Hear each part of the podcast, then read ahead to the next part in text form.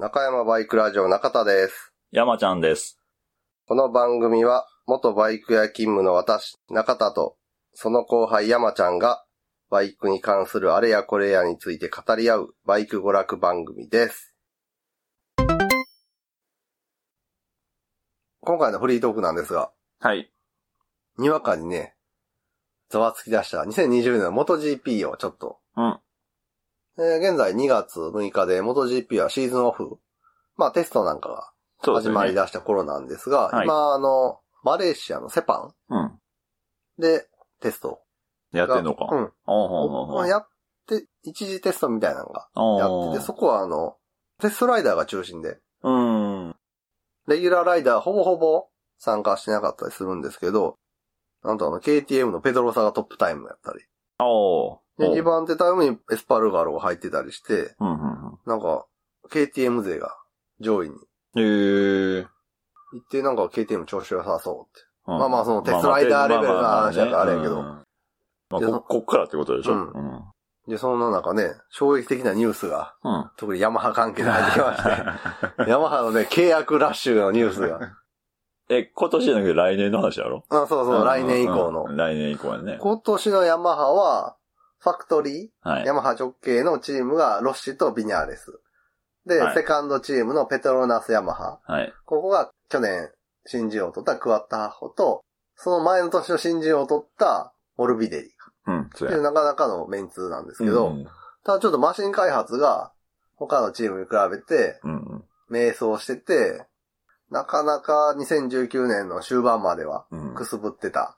まあ安定して上の方には行けへんたってことやね。で、唯一クワッタホがルーキーらしからぬ一発の速さみたいなのを見せて、表彰台は上がったり、ポールポジション取ってて。い。うんで、終盤、まあ、シーズン終盤にビニャレスがうん。うんようやく調子を戻してきて、2勝かな？そうやね。っていう感じのヤマハやったんですが、まず最初に飛び込んできたのが、2021年、はい来シーズンから2022年まで、うん。えービニャレスが契約更新と、うん早々に、っうんうん。ていうニュースが入って、まあまあまあヤマハとしてはこのエースとしてビニャレスをそうやね。確保しておきたいっていうう。んうん。来年以降若いもんね。まだうん、25、6やし。ね。で、その次に入ってきたのが、クワッタハホ。うん。今、ルーキーで、えっ、と、セカンドチームにいる。うんうん。が、来年から、えーファクトリー、直系チームにステップアップ昇格しますと。おー。だからヤマハは2021年、ほうほうほビニャーレスとクワッタハホのコンビで、ファクトリーチームう。臨みます。はいはいはじゃあ、ロッシはっていう。なるよね。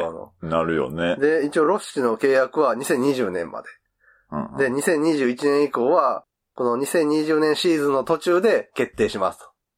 だからレーサー引退なのか、セカンドチーム行ってレーサーを続けるのか、はたまたロッシのチームが MotoGP に昇格するみたいな話もずっと出てるから、チーム、ム監督になるのか、もしくは監督兼選手として出るのかとか、シーズン途中でうんうん決めますファクトリーにはないといと。うん、うことだね。ファクトリーはもうんう、で、おーすげえなっていうのを思ってたら、最後の最後にあの、去年、レーサーをうん。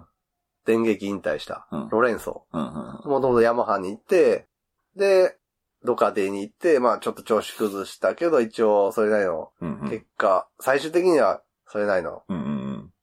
実力を見せて、去年、ホンダに？ホンダに、うんレプソルホンダに移籍したけど、もうそこではちょっと鳴かず飛ばずやった。はで、引退したロレンソがヤマハのテストライダーに就任と。い。はいはいはい。だから2020年ヤマハは、元ワールドチャンピオンがテストライダーにいて、うんワールドチャンピオン経験者のロッシうん。ー、で、マルケスと同世代のライバルのビニャーレス、マルケスの下の世代のスーパールーキーのクワッタハッホ、で、まあ、そのメンツの中ではちょっと劣るけど、その前の年で新人王を取ってるモルビデリっていう、まあまあまあ、ヤマハオールスター対マルケスみたいな図式になっていって。て、でもその、ライダーの名前、うん。ネームバリューで言ったら、うん。オールスターやわね。そうやな、ヤマハオールスターっていう。で、相手はもう、ほんまマルケスただ一人っていう感じやろな。まあ、キングというか、うん鬼王者というか、うん。今年のホンダは、マルク・マルケス。うん。もうここ数年ずっとチャンピオンやってマルケスと、はいそのマルケスの弟、アレックス・マルケス。うん。まあそこはどう化けるかわからんもんね。そうけど、まあ1年目にポンといきなりまあ、戦力としてはやっぱりみんな考えづらいって思ってるから、うん多分もうマルケスはいはいはい。対チームヤマハみたいな 様相。うんうんうん2020年は。うん。ドカティは？ドカティは、えーっと、ドビッチオードビッチオーゾとペトルッチ。変わらず、ね。変わらず。うん。ただ、2021年は両方入れ替わりそうな。おドビッチオーゾも2020年限りで引退ちゃうかみたいあ、そういう空気あんの、な。うん。へえ。もう30半ばか。半ばぐらいやし、ああああで、まあ、ペトルッチもそんなに。は、うん。2020年な、大活躍すれば別やろうけどえ。そうやね。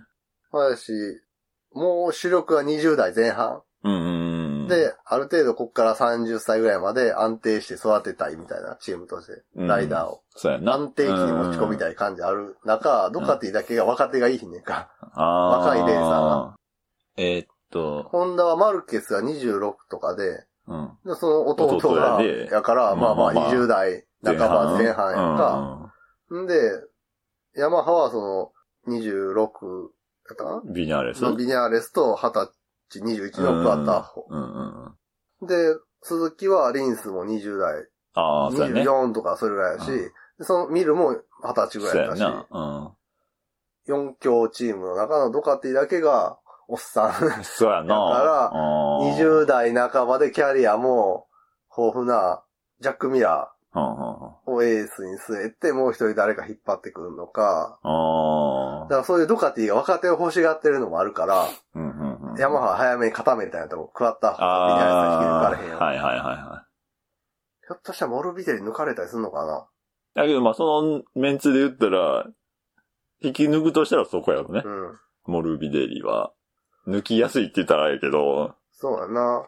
セカンドチームロッシ来たら、あ絶対ロッシの方はうんのチームになるのは目に見えてるから、うんモルビデリはロッシ門下生やからな。ああ、はいはい。もともとロッシの、あの、育成チーム出身やったりするし。うんうん、バニャイヤって子あ、はバニャイヤが、若いんじゃないの、うん。去年の元2チャンピオン？あ、一昨年か。うんうんの元2チャンピオンで触れ込みで去年元 GP デビューしたけど、うんいまいち成績伸ばせてないから、だバニャイヤが飛躍すれば、ミラー、うんバニャイヤうん。のセカンドチームがそのまんまトップチームに行くはいはのか、い。うん。どっかっていうとちょっと人材不足？うんかもしれんなうん。特にな、マシンがなんかそこまで良くなってきたとはいえさ、うん。ドビチョーゾみたいな、ある程度マシンの理解がある人が乗らへんと、そうやね。うん、なんか。ヤマハみたいな、誰が乗、誰が乗ってるってあれやけど、基本的にはまあまあ、ね。乗りやすいマシンで。じゃなさそうやしな。うん。そんなペトルチが常に上位っていうわけでもなかったしね。なんで2020年はね、ロッシラストイヤーになる可能性も。あり得るよね。ライダーとして。うん。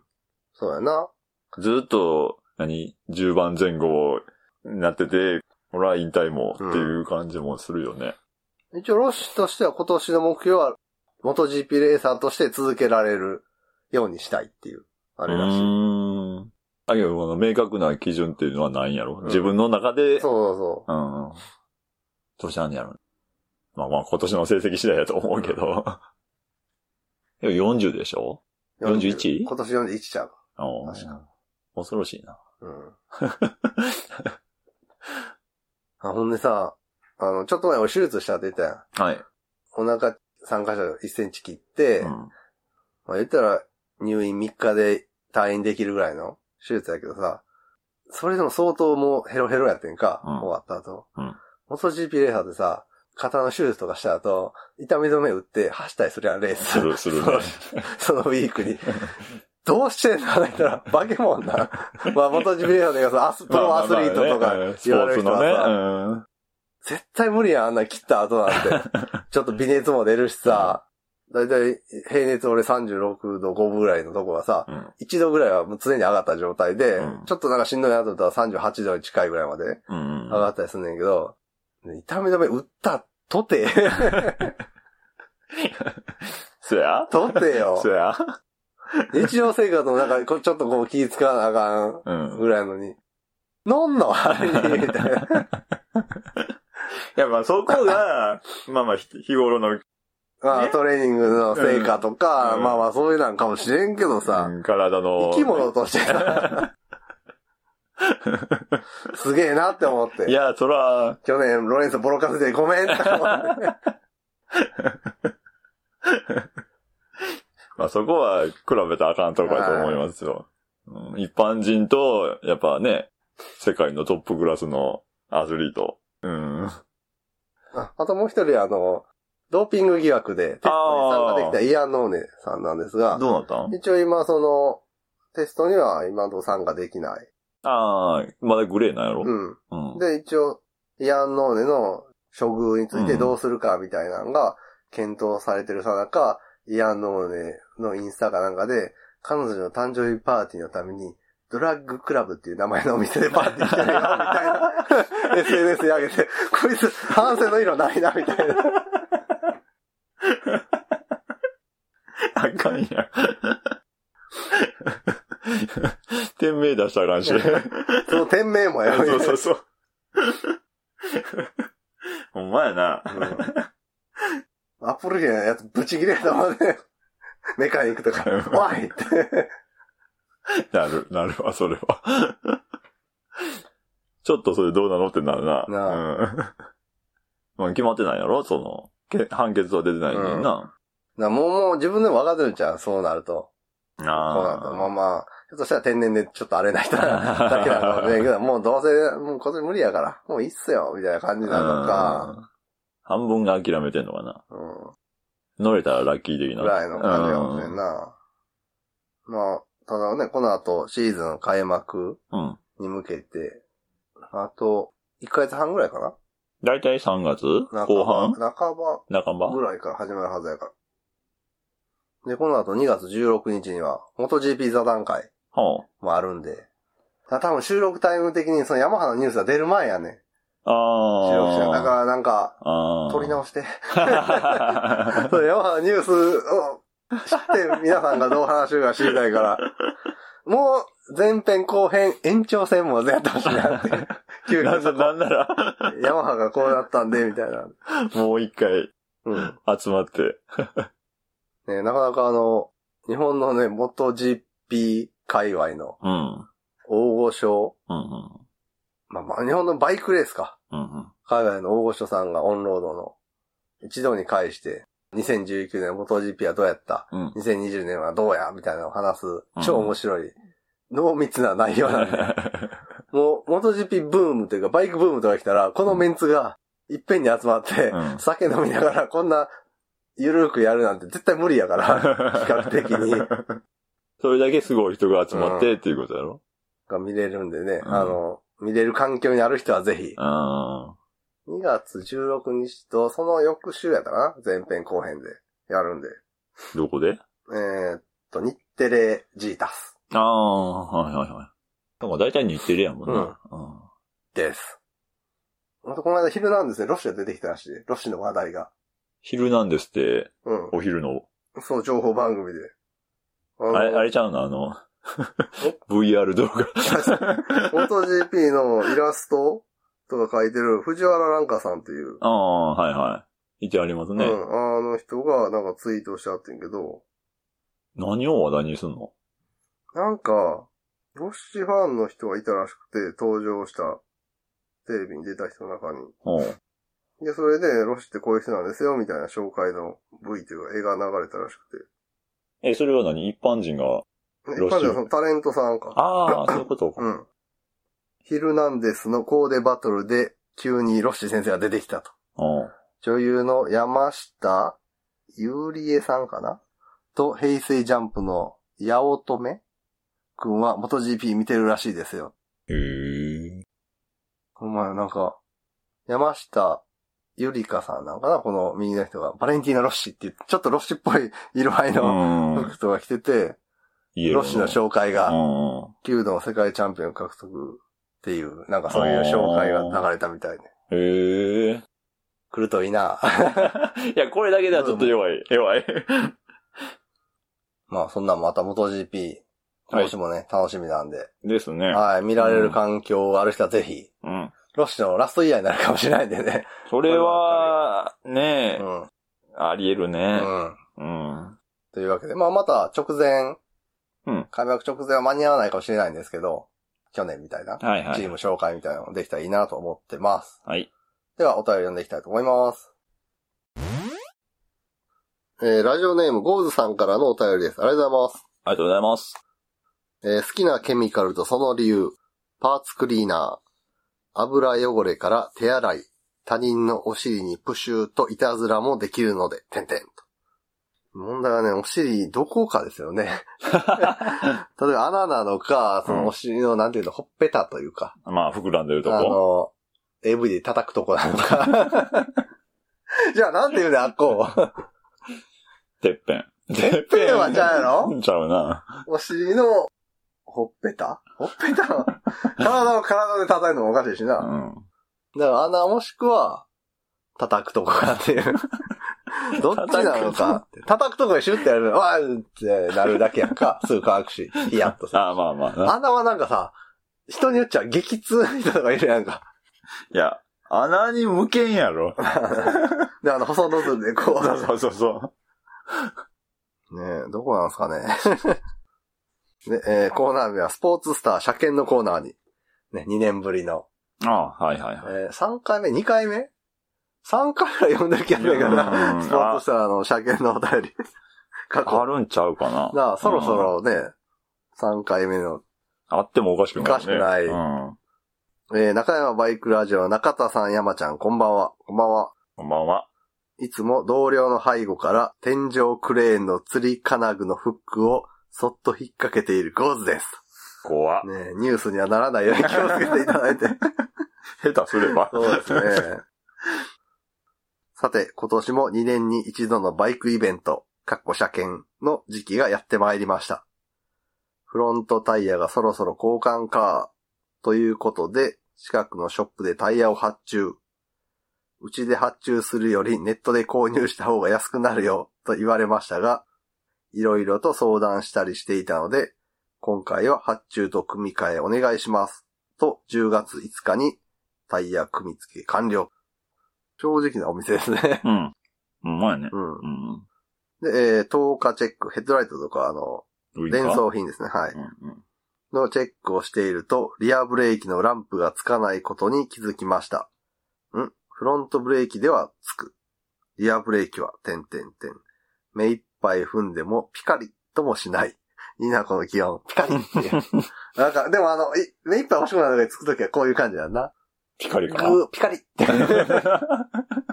たピッってつくやつおねえが。まあまあまあまあ踏んだ瞬間ピッあの、ちょっとした重めのブーツやと足乗せてるだけでつくような。反応がいいやつはな。もしかして油圧スイッチ？またまた近くのショップに行ってチェックすると、油圧スイッチだね。最近のスイッチは外れだと車検ごとに交換してるよ。とのこと。そうか、ハーレーは、リアブレーキが油圧スイッチだよな。みたいなね。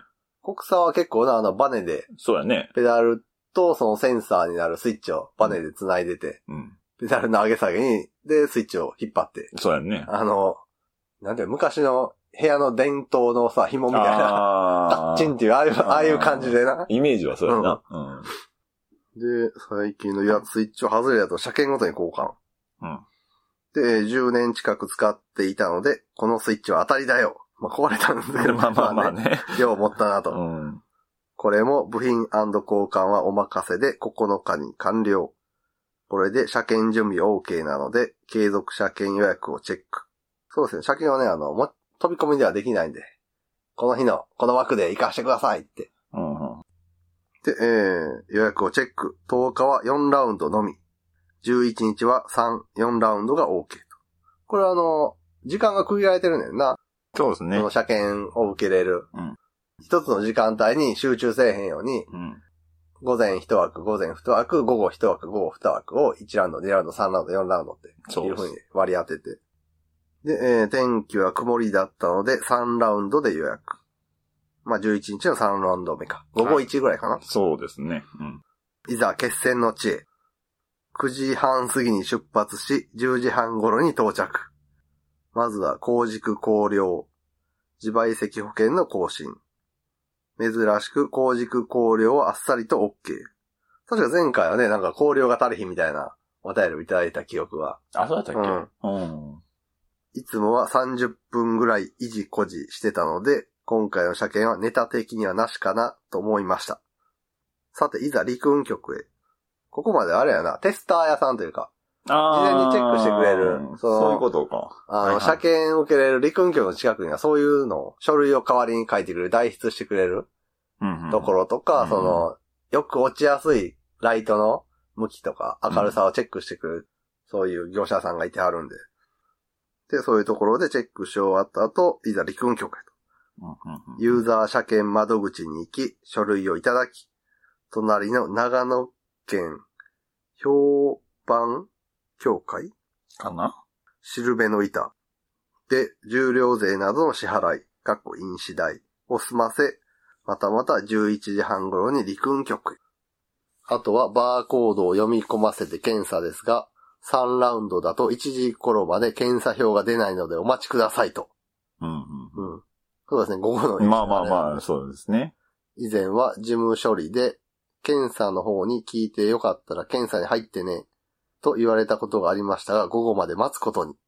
一服していると、フェラーリテスターロスターやキャンピングカー、ボロい2トンダンプ、車高が高いジムニー、次々と出てくるので、のんびりと見学。そうですね、結構ね、この辺が楽しいというか。まあまあ、そうですね。いろんな、ね。うん。もうあれ通んねや、やつとかが来るからな。うん特に最近やとあの、属車みたいな、ああ。ロケットカール、三段集団を公認取ったりするやん。はいはい、しますね。ああ、バイカさん大変やな、みたいな。あれ公認取るんか、みたいな。え、多分もう、それ専門ででやってんやのかな。っちゃうかな。そういうカスタムやでっていうことで。で、えー少し早めのお昼を済ませ、時間まで待機。1時前に検査表を発行してもらい、いよいよ検査。10日などのヘッドライトですね。検査の後、マフラーの音量チェック。03年以降のデータしかないからわからないんだけど、うん、検査後にまた向こうのラインに入って、と。で、えーはい、あの事務所のラインですね。わかりました。と、ゴズさん。うんだったら後で計測しろや、と心の中で叫んだことは内緒です。と あれ排ガスは先に測る？あ、音量か。うーん、まあまあ、その場所、陸運局によって違うやんなちゃうかな。うーんと、検査後に改めて入り直してチェックしてくれってことか。いや、一回検査して、うん。チェックしたけど、うん。その基準となるデータがわからんから、もう一回来てねって、その間にちょっとし見とく、えそうそうそうそう。で、その後、ブレーキ、速度計、高軸高量、一発合格。ぐるりと回って指定されたラインに並ぶと、ゼロエンジニアリング。過去川崎のつなぎを着たディーラーの方のハーレー・ダビッドソン。車体番号は HD ホニャララでした。もう、点点点。ゼロエンジニアリングあれか。かちょっと名の通った、ハーレーカスタムっていうかな。そうだね。で、えーそういうのもラインの中を通って出口まで行って、外で音量チェックをすることに。だったら、検査ラインの後そっちに行ってと言ってくれればすぐそこやんけ。なんでぐるぐる回しとるんじゃボケ。と、またまた心の中で叫ぶことに。まあまあね。ねまあまあね。ゼロエンジニアリングの HD から音量チェック。スピードメーターしかないので、回転数チェッカーで計測しながら、パリパリパリパリとアクセルを開けながらチェック。検査員の方が首をかしげながら、あれあれと事務所に行ったり、うろうろしてまたチェック。止まっているのに何度もバリバリ回転上げていて大丈夫？と思うほどやっていました。近くにいるだけでエンジンの熱気が。ディーラーらしき方曰く、ここまでやるのは初めてですよ、と言っていました。ずっとバラバラバラ、バラバラって言いながら、まあまあ、そういうことだね。うんうんエンジンかけっぱで。で、検査員の方が、まあまあ大丈夫でしょう。多分97デシベルくらいですね。テスターの意味が、ほんまや。と、次は私のスポーツスター。少しお待ちくださいと言って、過去20分くらいかな。別の事務所へ行ってから検査に。2750回転で96.5デシベルですから OK です。かっこ99年まで99デシベルうん。らしいと。だからこの後厳しくなったよな。そういうことでしょうね。で、3分ぐらいで終了。なぜかもやもやしましたが、ここは下手下手にありがとうございました。と言って事務所に行き、すべてが、ことが終了しました。一言で言うと、今回の継続車検は何事もなく無事終了しました。で、済むのですが、せっかくなので、いろいろと持ってみました。どこどこ？持ったとこがわからんわからへんな。この後、帰りに台風の影響か雨がパラパラしてきたり、家に帰った後、リンゴ畑に行ってきたり、ドタバタでしたと。そうなのよな。音量チェック。会社はなんかいろいろややこしいよな、昔から。会社やから OK みたいな話も聞くし。ああ。データがないとかさ。いや、今回のこのゴーズさんの、うん。あの、検査員の方うん。はちょっと真面目すぎたんかな？ああ、かもしれんな。まあ、基準となるデータうん。をいちいちチェックしに行ってっていう。まあ、それは当然なんやけど。逆にこういうのがあるから厳しくせざるを得ないんじゃん。ブログに書く、SNS に書く、あそこの検査は緩かったとか。ああ。まあ、OK でしょって言ってくれた。で、ラッキーでしたって書くとさ、うん。それを叱るべき人が見たら、例えばまあまあ、インターネットではびこるオリコンさんとかが、うんこんなのありますけど、あなた、検査はちゃんとやってるんですか？っていうのを、あると、うん、陸軍局に問い合わせたりとかね。だから、あの、おめこぼしをしてもらった人は言っちゃダメっていう。あ まあ、それはあるな。詳細は書いちゃダメっていうね。あまり公言すんなと。そうそうそう。うん。そこは何々しとくから、うんスムーズに回るので、こんなのしてくれました。めっちゃいい人ですっていうのは、かえってその人に対して そうやね。マイナスになるから、うんほんまに感謝したら言わないっていうね。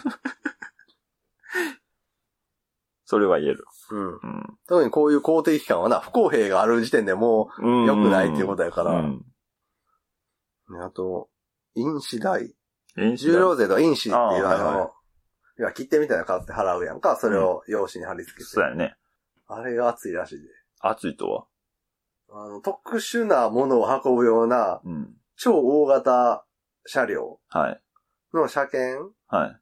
とかをなんか扱ってる人の話を、また聞きで聞いてんけど、はい。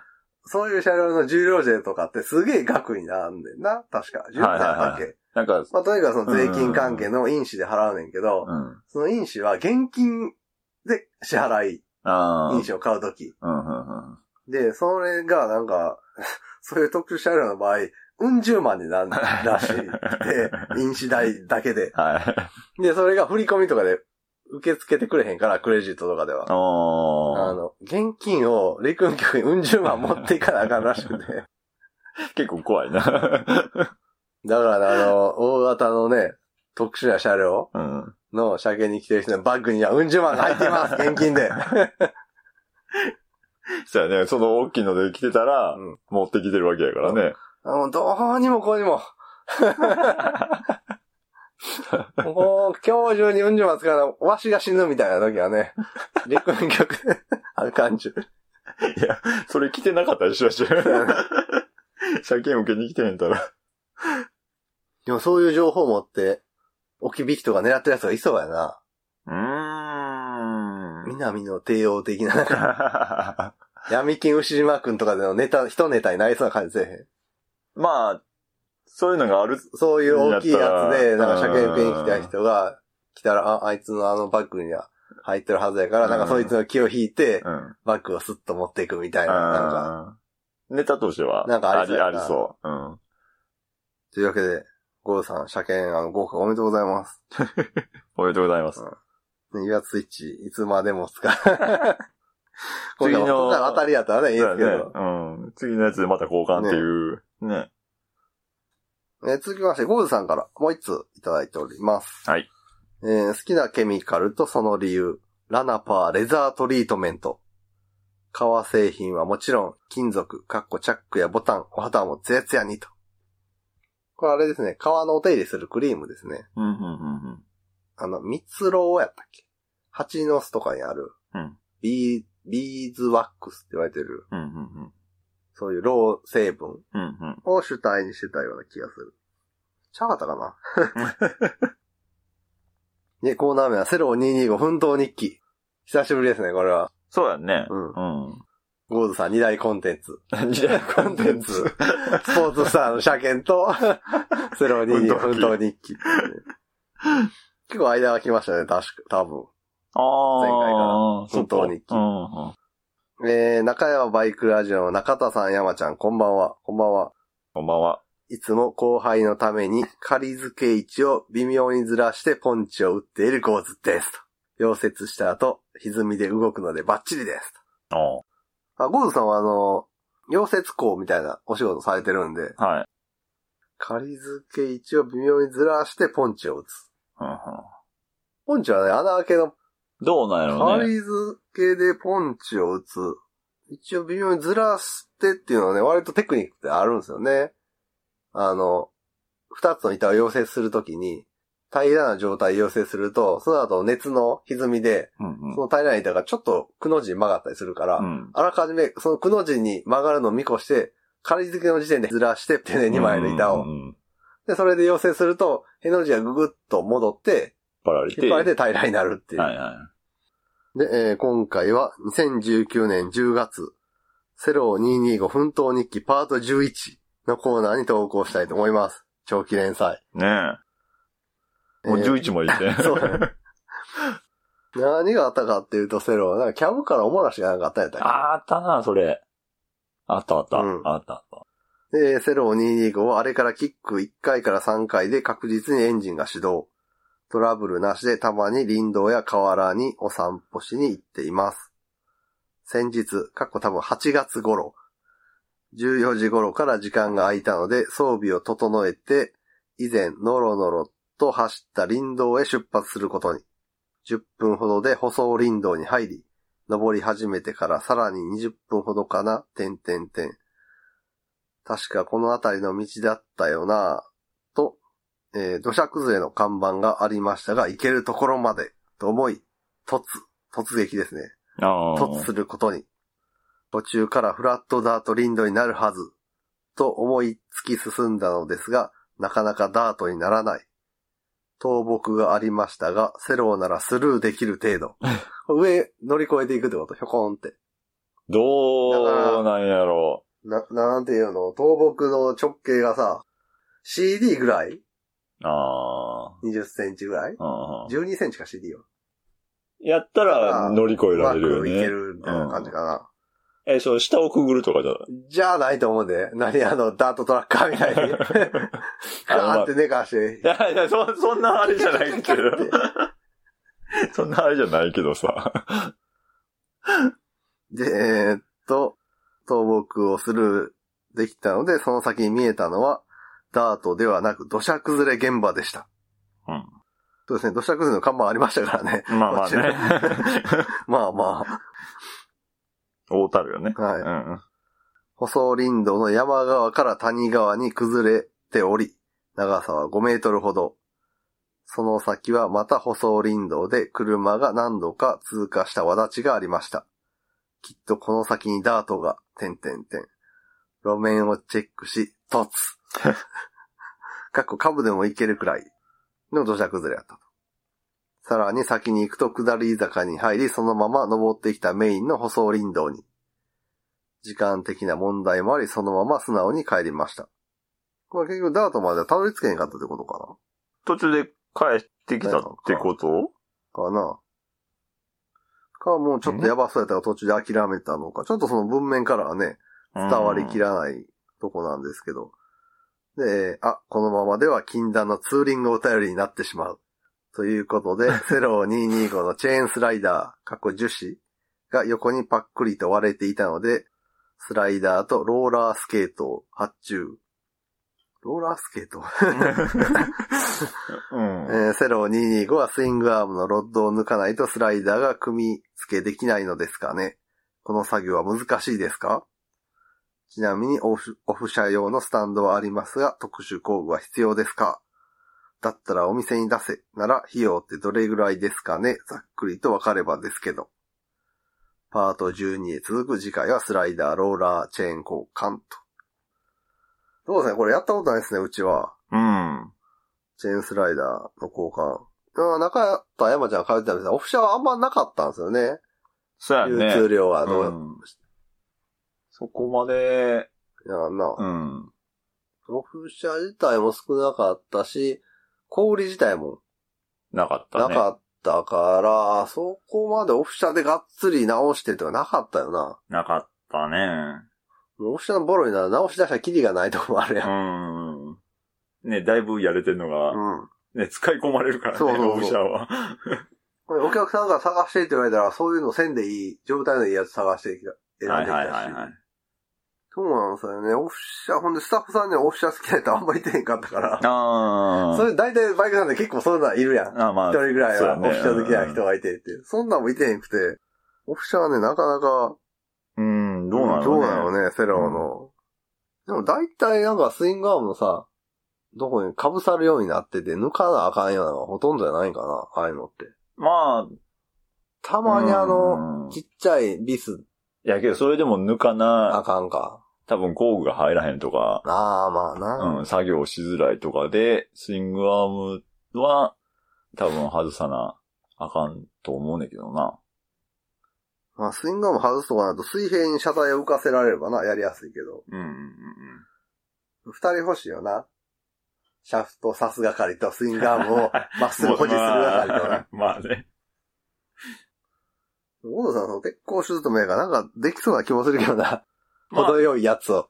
なんかそういうのは何、台っていうの？なんかありそうやんしな、なんか。うんうんうん。簡単に作れそうな。なんかな。うん、イメージはある。で、スッとなんか、リアホイールと食外して。ガラガラガラって。なんかスイングアームを水平に保持しするあの、台みたい台なのをこしられて、か。ほんで、ガーってスライドさせて、うんで、自分は横からシャフトを 突っ込んでみたいな。ということで、作業内容と金額に関してはちょっとわからないんですが、え、もうやってあるんちゃうなんかな、10月12日にもらったお便りやし。うん、そうそうそう。はいというわけで、ゴールさんからお便りでした。ありがとうございます。ありがとうございます。で、えっと、もう一つ、ゴールさんからお便りいただいてますので、続けて。今回は使用ヘルメットの好きなところというはいはい。ミニテーマで、はい。えーシンプソンスーパーバンデット11、11? 他メーカーとは違い、唯一無二のヘルメットだと思い使用しています。特徴のあるヘルメットなので、すれ違ってもすぐにわかると思います。重さや風切り音は気になりませんね。過去ハーレーの方がうるさいから、と。シンプソンスーパーバンデットでザ・シンプソンみたいなのあれか。ああ。あの、口のところが五角形の将棋の駒みたいになってて、あの、なんかあの、マスクみたああ、マいな感じ。スクしてるみたいな感じだな。あの、あれや、スターウォーズの雑魚敵みたいな感じだ。うん。あれちゃうの？あの、トップギアの、ああ、そうやな、そういう。トップあギア、の。あれや、ライム先輩が被ってるやつや。そう爆音のこの口の、口の五角形のところになんか将棋の駒とか書いて受けんのかな？いや、ウケんと思うわ。あかん？ないと思桂馬って感じやつこうすげえ斜めに来るな、みたいな。その動きしかできんとか、横とかどうすんねんっていうな。う。お前、言われて横行く。もしくはあれはあの、グラフみたいな、自分のパラメーターを六角五角形の。で、そんなスーパーバンデットは気に入っていますと。はい。で、えーコーナー名は、かぶちゃん教えてのコーナーに。新コーナーですね。はい。中山バイクの中田山ちゃん、こんばんは。こんばんは。こんばんは。いつも同僚が溶接中、そっと背後に立って、遮光ガラスに映り込むようにしているゴーズです。気になるね。あやっぱそういうもんかな。と思わへん？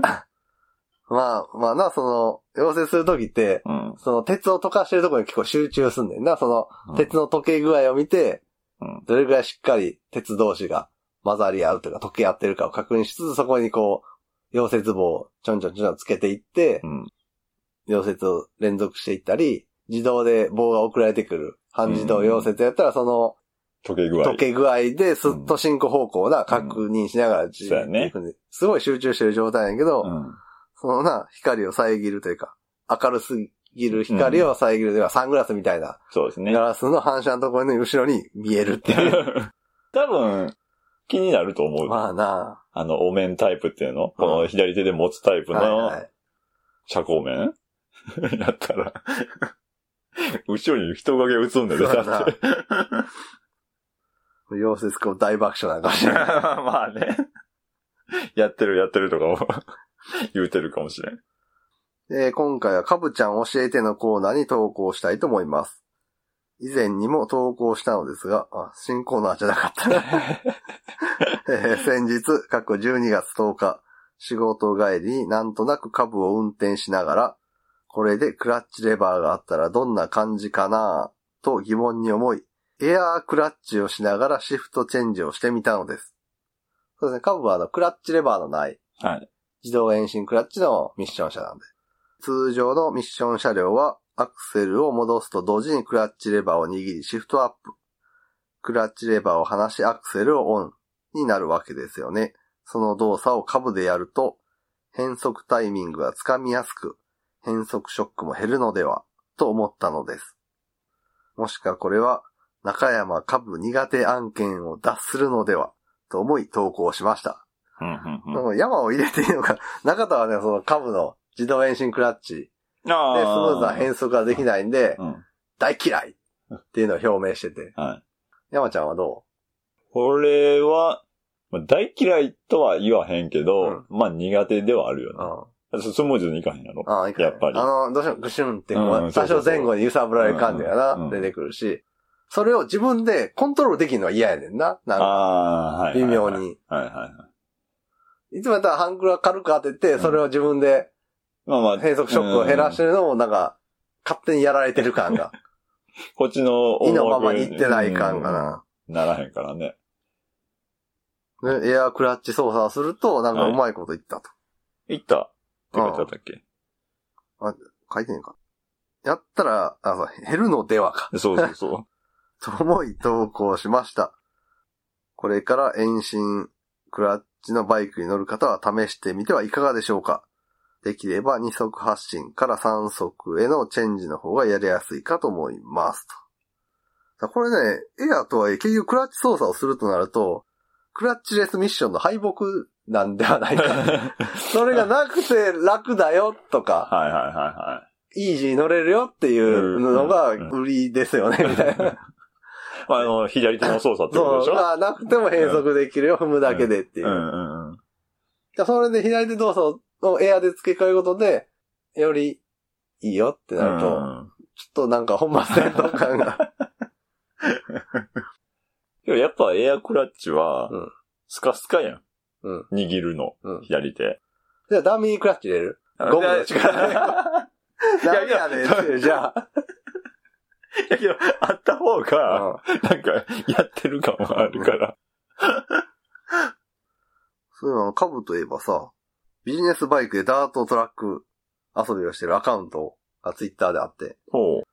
ビジバイパニックさんっていうほう。方で、なんかめっちゃ楽しそうで、カブでみんなで連なってダーって、ダート走ってて、ビジバイパニックっていうツイッターアカウントのアイコンがあの、タイムセールの50円引きと書いてる、黄色地に赤文字のうんシールみたいなのをアイコンにしてあって、スーパー玉出っぽいねんか。あなんかすごいすごい。いなんか、あ、なんか、なんか知ってるぞ、この感じって。本来ダートを走るバイクじゃない、ダートで走ってこの玉でな感じっていうのは、なんか、なんか響くもんがあるなと思って、うんこれはすごく分かり合える人なんじゃないかなと思ったんやけど、そういや、俺、ファッキン遠心クラッチ勢やったわ と思って。あ、分かり合え いや、まあ、やってることへん。は、まあまあね。うん。でもよう考えたら、スクーターも基本遠心クラッチやねんな、クラッチ自体は。ああ、はいはいはいはい。クラッチを繋ぐ繋がないは結局あの遠心力でやってるか そうら。かそうか。変則の問題な。だから、ファッキンクラッチレスミッションって言わなあかんねん、俺。って言うと、今度は DCT も敵に回そうになるから。ああ、はあはあはで、ファッキン株っていうと、これはこれでな、大問あ。題大問題やな。すごい数の敵を作って、味方はメイトとバーディーっていう頼り 頼りなさ。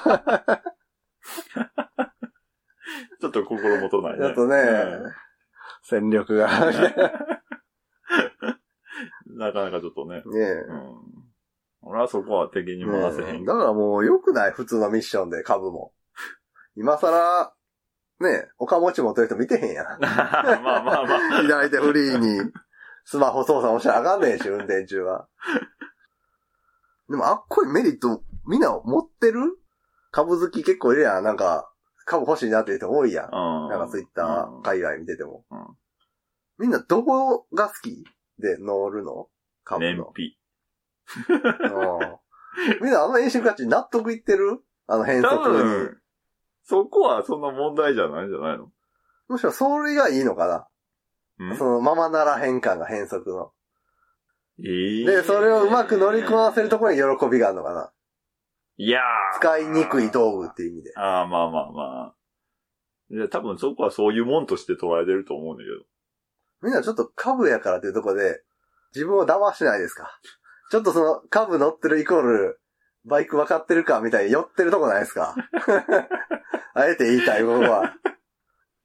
いやいやいやいや、そこは、そういう風に乗ってる人はいてないと思うよ。マジで？うん。いや、俺結構いると思うで。そうかな。株好きなんですよって言いたい人。あ あまあまあまあ。何カラフルなやつとか？あまあまあ、その、まあ、カラフルでもボロくてもいいけどさ。でも、冷静に考えて、利便性ほぼないよ、現代においての。スーパーカードのメリットなんてほとんどないよ。昔はあったで、頑丈とかさ、うん。燃費がいいとかう、ん。荷物はほぼ乗るとか、うん。あったけどさ、今メットをしまうスペースもないよ。ああはいうん。はい。で、耐久性も今の株はもう昔の耐久性ほどじゃないやん。まあまあまあ。言われてる。まあ、波よりちょっといいぐらいのはいレベルやんか。はい。本当？っていう。で、あの、癖のあるミッションね。うん。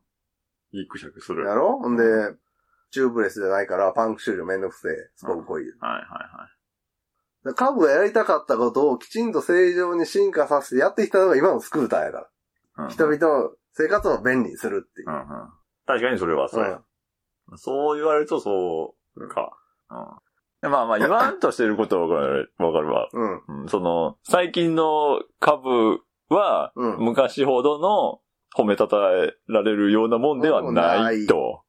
うんうんうんかつての株のイメージでもう今も、はいやってる趣味バイクです。はい。実用車ではないです、もその優勢、優勢も違うんかいな。う。もう、もう、今は便利、電動便利とあっちに取って変わって違うもんねるから。。うん。で本質的な株のかっこよさ。ダサいけど仕事は真面目にやるみたいなイメージだったんが、ダサ可愛いって言われてう、ん仕事しなくなってるからね。まあテレビテレビばっか出て、林先生、今、塾の講師してるんですか？みたいな。まあ、働くバイクのででは中ではないわね。もうもうだいぶねうんうんうん。今の。怪しいところにいますよね。うん、そうやな。今の時代ビは。ジネス社としての実力が問われてると思うんう。今の株は。うん。それはあるな。うん。生きのいいビジネス若手とかに、カブさん本当に強いんですか？控え室で言われる感じやな。リングのでは僕負けましたけど、顔立てて。ガチやったらどっちが強いんですかね？って、若手ビジネスのリードとかに、カブは言われてると思う。プロレスラーやったら。いや、まあまあ、わからんでもないな。リアル株好きは今、なんとも言えへん気分なんかもしれんで。あだそうじゃないから、やろ、お前。元の自分を思い出せって、あの頃の。だからその、今の株はうん。違うねんとか思ってるんかもしれんよね。うん。その、当時の株、当時っていうのが。まあ、いや、ビジネス、実用者やった株が好きやった人がずっと、う。今のなんか、おしゃれアイコンとしての株は、うん。見てられへんとかあるんじゃん。あるやろうな。うん。まあ、株の使い方が、働くじゃまあ、なくて。なくなってきたもんな。趣味の道具、ちょっとなんか、味のある道具みたいな。そうやね。うん。ちょっと使い方が変わってきたっていうのもあるわな。カーラー遠心課長も、やめ、やめても。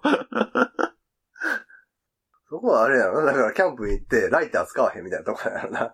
あそう遠心クラッチ俺なんか別にさ、キャンプにそんな思い入れとかないから、うん。ライター使ったらええやん。別にそのあの、ファイヤース。ターターのなんかあれだのとかじゃなくて、と思うねんけど。それは、それは邪道だっていうことでしょ？だからすごく、無粋なこと言ってるよな。遠心クラッチが乗りづらいとかは。うん。あというわけで、ゴールさんありがとうございます。りがとうございます。今回はここまで。ラジオに関する画像等をブログに載せています。ブログは中山バイクラジオで検索。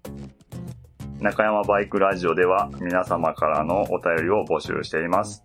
お便りはブログのお便り投稿フォームよりお気お気軽にお寄せください。次回もお楽しみに。